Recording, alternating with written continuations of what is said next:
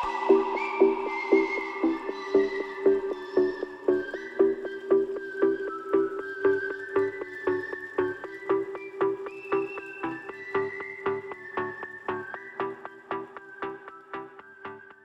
welcome to Discover French Cuisine. I am with Victor. Hello. Hello! What is your recipe? My recipe is the French baguette. What are the ingredients? For the baguette recipe, you need 300 grams of water, 2 teaspoons of salt, 1 of sugar, and a half of baker yeast. You also need 400 grams of flour.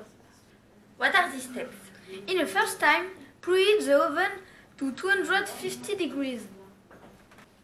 In the second time, you must heat the water up to 40 degrees. After, put all the ingredients in a bowl and mix with your hand.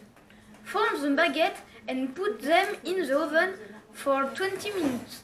The baguette is over. Now you can test it with some cheese. Thanks, Victor.